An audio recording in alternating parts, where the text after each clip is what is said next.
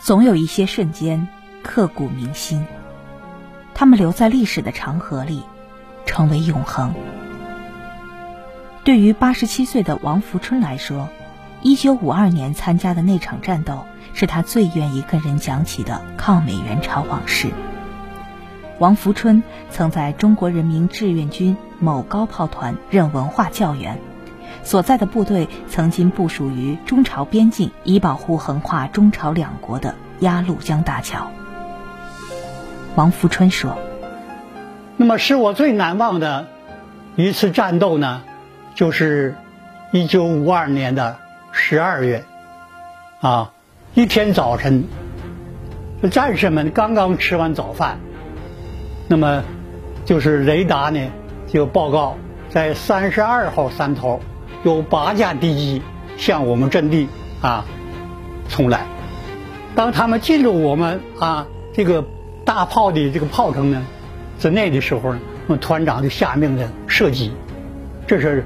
那炮口对准这个敌人，百百门大炮啊齐发啊！第一架进来的是 F 八十四这个领头的，那么这架飞机被我们啊一下打碎打碎了啊，打是七碎八裂的。那么第二架呢也被我们的炮火呢给打残废了，啊就打掉了一个膀子吧。这样的话他就呢啊一下子栽倒，栽到了。到吉安的一个边境去了。那么这这一战打的为什么说说是漂亮呢？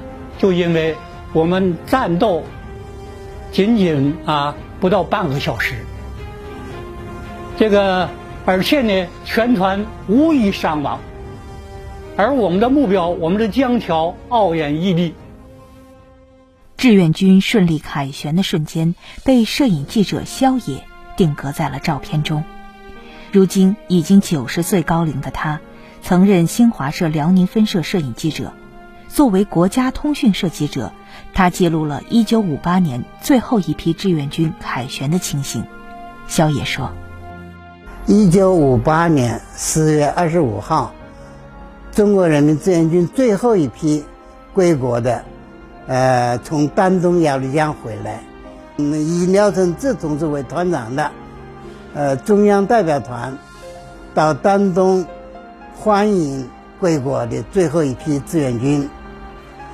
啊，二十六号第二天，这个丹东市召开了万人大会，来欢迎志愿军归国。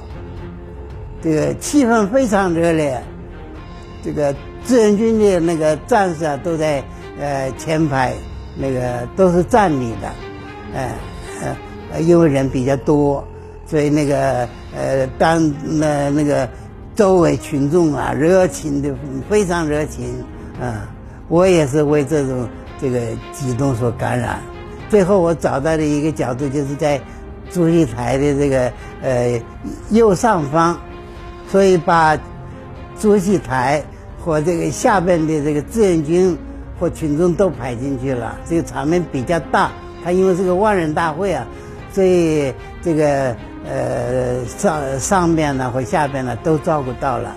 第二天就是二十七号早晨，嗯，《人民日报》头版头条用了丹东万人大会上欢迎志愿军归国的照片全景。听着英雄的故事长大的王春杰。是现任沈阳抗美援朝烈士陵园宣传教育科科长，每天的工作就是与烈士的遗物打交道。王春杰说：“呃，沈阳抗美援朝烈士陵园呢，是一九五一年建园，安葬着呃志愿军烈士。那么我们在整理在韩志愿军烈士遗骸的遗物当中呢，我们发现了二十四枚清晰可辨认的印章。”那通过这一枚印章呢，我们能够确定他们叫什么名字。嗯，这些遗物当中呢，有水壶、钢盔，还有胶鞋。一些水壶和钢盔的孔洞呢，或许就是当时子弹穿过的痕迹。但是我们通过生锈的纽扣和这些红色的名章，却能穿越时空，感知英雄的力量。七十年弹指一挥间，任岁月流转。追思从未远离。成千上万的志愿军战士，把对党的忠诚、对祖国的热爱、对家乡和亲人的深深眷恋，凝结成了伟大的抗美援朝精神，激励着我们不懈奋斗。新华社记者李阳，辽宁沈阳报道。